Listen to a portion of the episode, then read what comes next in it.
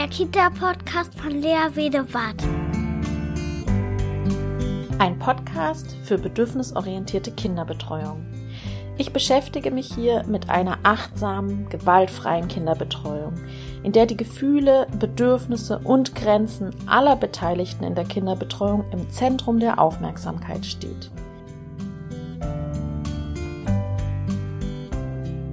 Herzlich willkommen zu meiner ersten Folge meines Podcasts. Als Einstieg möchte ich heute was von mir erzählen, damit ihr wisst, woher ich komme und was mein Ziel für den Podcast ist. Also heute möchte ich das so den Podcast so ein bisschen unter dem Motto verfassen, wo komme ich her, wo will ich hin? Und ja, deswegen erzähle ich euch erstmal ein bisschen darüber, wer ich bin. Also, ich bin Lea Wedewart und ich bin in einem kleinen Örtchen im Schwarzwald geboren worden, in Baden-Württemberg. Dort bin ich auch aufgewachsen und bin dort dann in einen Waldorf-Kindergarten gegangen und anschließend auf eine Waldorf-Schule. Und das heißt, ich habe immer schon so ein bisschen Erfahrung darin gesammelt, alternative pädagogische Konzepte ähm, zu erleben. Danach bin ich dann nach Potsdam gegangen und habe dort Kindheitspädagogik studiert, nachdem ich schon an einer Uni Erziehungswissenschaft angefangen hatte. Ähm, das habe ich aber dann abgebrochen, weil mir das zu wissenschaftlich war und zu wenig Pädagogik, also Statistik und ähm, etwas berechnen, wo ich eigentlich ähm, pädagogisches Handeln studieren wollte. Das war nicht das Richtige für mich und bin dann an eine Fachhochschule gegangen und ähm, Kindheitspädagogik war dann das Studium für mich. Und ähm, ist es auch nach wie vor. Ich bin ganz glücklich, dass ich das studieren konnte. Und das hat mich wirklich erfüllt. Dieser Studiengang hatte auch einen besonderen Schwerpunkt, nämlich der Schwerpunkt Psychoanalyse. Das heißt, ich hatte Professoren die psychoanalytische Psychotherapeuten waren zum Teil. Und ähm, das hat dem Ganzen einen besonderen Schwerpunkt gegeben. Wir haben uns im Studium auch schon viel mit uns selbst auseinandergesetzt, welchen Einfluss wir mit unserer Geschichte, mit unserem Sein auf die Interaktionen mit Kindern haben. Und ähm, haben auch sowas wie Videoanalyse gemacht und so weiter. Ja, dann habe ich einen Berliner geheiratet.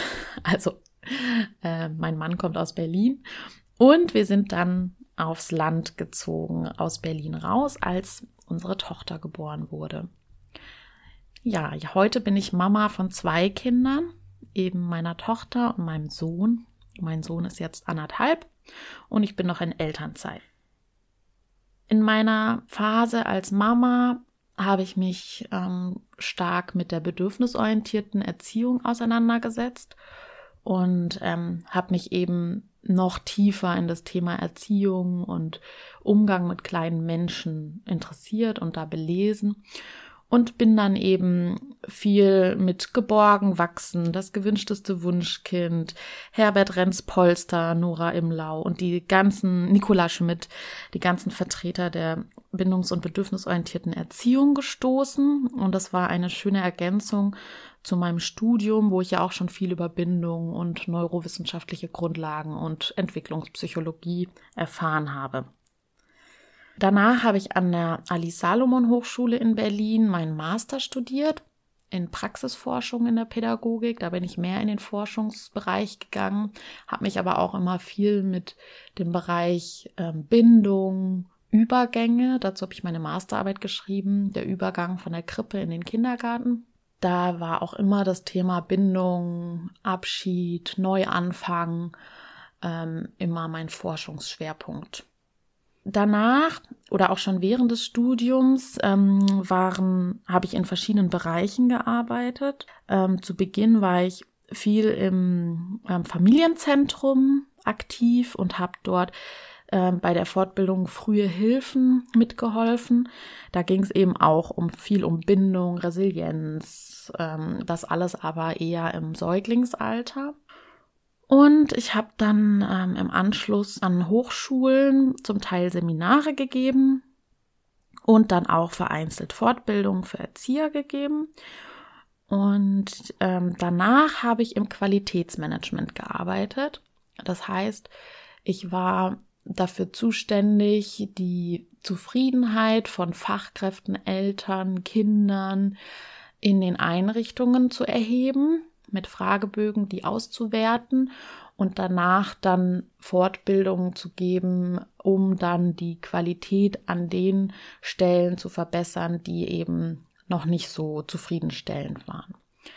Das hat mich sehr geprägt, diese Zeit. Also die Qualität in Kitas, das war eben schon immer auch mein Schwerpunkt, den ich hm, immer gesehen habe, weil ich doch im Studium und danach viele Einrichtungen sehen konnte und ich oft dachte, mh, hm, die Qualität der Interaktion zwischen Fachkräften und Kindern, die lässt doch noch oft zu wünschen übrig. Mm, ich habe doch oft mich sehr stark mit den Kindern verbunden und ähm, gemerkt, uff, also zum Teil ist die Feinfühligkeit der Fachkräfte nicht an die ähm, Bedürfnisse der Kinder angepasst. Danach habe ich als Dozentin in der Erzieherinnenausbildung gearbeitet Dabei konnte ich natürlich auch viele Einrichtungen sehen, weil ich die Auszubildenden immer in den Einrichtungen betreut habe. Deswegen konnte ich viele Eindrücke gewinnen, was das Handeln der Fachkräfte in den Einrichtungen betrifft. Und wie ich gerade schon benannt hatte, ist eben, was mich immer beschäftigt hat, war die Qualität, die Interaktionsqualität und vor allem auch die Gewalt in Einrichtungen. Also selbst wenn ich dabei war in Einrichtungen, habe ich viel Mist erlebt, muss ich jetzt so sagen. Und ich bin auch nach wie vor sehr erschrocken darüber, wie Kinder in manchen Einrichtungen betreut werden. Also ich habe wirklich gesehen, wie Kinder böse Absichten unterstellt werden, wie die Gefühle der Kinder bagatellisiert werden, wie die individuellen ähm, Lerninteressen, Entwicklungsbedarfe eben nicht gesehen werden, wie Kinder beschämt werden, bestraft werden oder insbesondere eben Bedürfnisse übergangen werden. Ich habe gesehen, wie Kinder auf Toiletten eingesperrt werden, wie die in, als Strafe in der, in der Garderobe sitzen müssen, wie die hm, zum Beispiel die kleinen Kinder in Gitterbett gestellt werden und weinen und dann alleine im Raum sind und ähm, keiner zu ihnen kommt. Und das hat mich wirklich echt erschreckt, wie wenig feinfühlig teilweise Fachkräfte agieren. Diese Einschätzung, die ich da habe, die wird ja auch durch dieses Buch Seelenprügel, das ja auch viele schon mitgekriegt haben, nochmal bestätigt. Und ich bin so dankbar für dieses Buch, weil ich ähm, das Gefühl habe, jetzt kann ich endlich oder jetzt traue ich mich endlich auch darüber zu sprechen, weil das wirklich ein Tabuthema ist und ich nie so richtig wusste, wie soll ich das anbringen und bin ich vielleicht einfach zu sensibel oder und ich ich habe mich jetzt aber getraut und gesagt, nein, das muss sich ändern. Ich möchte damit an die Öffentlichkeit gehen. So, das ist eben auch ein Grund für diesen Podcast. Was ich aber dazu sagen muss, ich sehe in den Einrichtungen nicht Fachkräfte, die das mit böser Absicht machen, die mit böser Absicht den Kindern über die Bedürfnisse der Kinder hinweggehen oder mutwillig die, die Gefühle eben nicht ernst nehmen, sondern vielmehr, dass die wirklich ihr Bestes geben und ähm, das beste Verhalten zeigen, das sie eben zeigen können. Wie wir das ja auch in der bedürfnisorientierten Kinderbetreuung eben auch ähm, bei den Kindern immer sehen wollen. Das heißt, ich sehe nicht Fachkräfte, die das mutwillig machen, sondern die das nicht anders können. Die geben ihr Bestes und ähm, haben eben keine Möglichkeit und keine Idee, wie sie feinfühlig in die Interaktion mit Kindern gehen können. Und ähm, sie wissen es einfach oft nicht besser. Und ich sehe auch oft, dass Fachkräfte nicht auf dem neuesten Stand sind, was die äh, wissenschaftlichen Erkenntnisse angeht, also Zubindungstheorie, Neurowissenschaft und so weiter. Also in ihrem Handeln sieht man, dass sie da, davon nichts wissen was ich jetzt nochmal sagen möchte, ist, ich weiß, es gibt hervorragende Einrichtungen und es gibt hervorragende Erzieher und die wirklich täglich ihr Bestes geben und mit vollem Engagement dabei sind. Und ich ziehe wirklich meinen Hut vor diesen Pädagogen. und wirklich, welche Arbeit ihr leistet und euch reflektiert und gut belesen seid und ähm, an persönlichem Wachstum interessiert seid und feinfühlig agiert. Das alles, und das muss man auch dazu sagen, unter schlechten Rahmenbedingungen und mangelnder auch finanzieller Anerkennung. Das möchte ich hier an dieser Stelle nochmal sagen, dass ich das mit meinem Podcast nicht in Abrede stellen möchte. Es gibt hervorragende Einrichtungen. Dennoch bin ich der Meinung, es gibt viel zu viel schlechte Einrichtungen, schlechte Pädagogik in den Kinder, in der Kindertagesbetreuung. Und ich bin der Meinung, es braucht ein Umdenken in den Einrichtungen. Und das ist eben jetzt die Frage, wo will ich hin? Wo will ich mit diesem Podcast hin? Mein Ziel ist es, und da soll eben der Podcast eine Möglichkeit sein, die Qualität, die Prozessqualität, also die Qualität der Interaktionen zwischen Fachkräften und Kindern zu verbessern. Also die, die Sensibilität zu bekommen, was brauchen denn Kinder wirklich in den einzelnen Situationen. Und ich sehe eben die Zukunft der Kinderbetreuung in einer bindungs- und bedürfnisorientierten Pädagogik. Und Element dieser bedürfnisorientierten Pädagogik sind Bewegungen wie achtsames Leben, Achtsamkeit und auch Glücksforschung. Was macht uns denn überhaupt glücklich? Und damit beschäftigt sich die Pädagogik viel zu selten. Es geht immer nur darum, ja, was brauchen die Kinder für die Schule? Und es geht selten darum, ja, was brauchen sie denn, um glücklich zu sein, um ein glückliches Leben zu führen? Menschen suchen heutzutage so viel danach, wer sind sie denn selbst? Was sind ihre Gefühle? Was sind ihre Bedürfnisse? Und irgendwie scheint in unserer Gesellschaft dieses Gefühl für uns selbst, für das Sein, für die, für das eigene, was möchte ich denn, was fühle ich denn, verloren geht. Dann sind Erwachsene lange auf der Suche, was macht mich denn glücklich? Was brauche ich? Was kann ich? Was möchte ich? damit sie ganz bei sich sein können. Und das ist genau das, was ich eben in der bedürfnisorientierten Kinderbetreuung sehen möchte. Also ein achtsames Sein mit sich selbst, aber auch ein achtsames Miteinander, das von Empathie, Mitgefühl und Wir-Gefühl geprägt ist. Also ein Gefühl für den anderen auch zu entwickeln, nicht nur für sich selbst. Ja, und deswegen habe ich mir eben zur Aufgabe gemacht, als Ziel die bindungs- und bedürfnisorientierte Erziehung auf die Kindertagesbetreuung zu übertragen. Denn ich denke mir immer, was gibt es Schöneres als ein motiviertes Kind, ein wissbegieriges Kind, ein lernbereites Kind, ein neugieriges Kind, ein positives Kind, also ein positiv gestimmtes Kind, das positiv in die Welt blickt, eine lebensbejahende Haltung hat und in Kooperation gehen möchte. dass all das haben die Kinder in sich drin. Das ist ja auch wissenschaftlich bestätigt.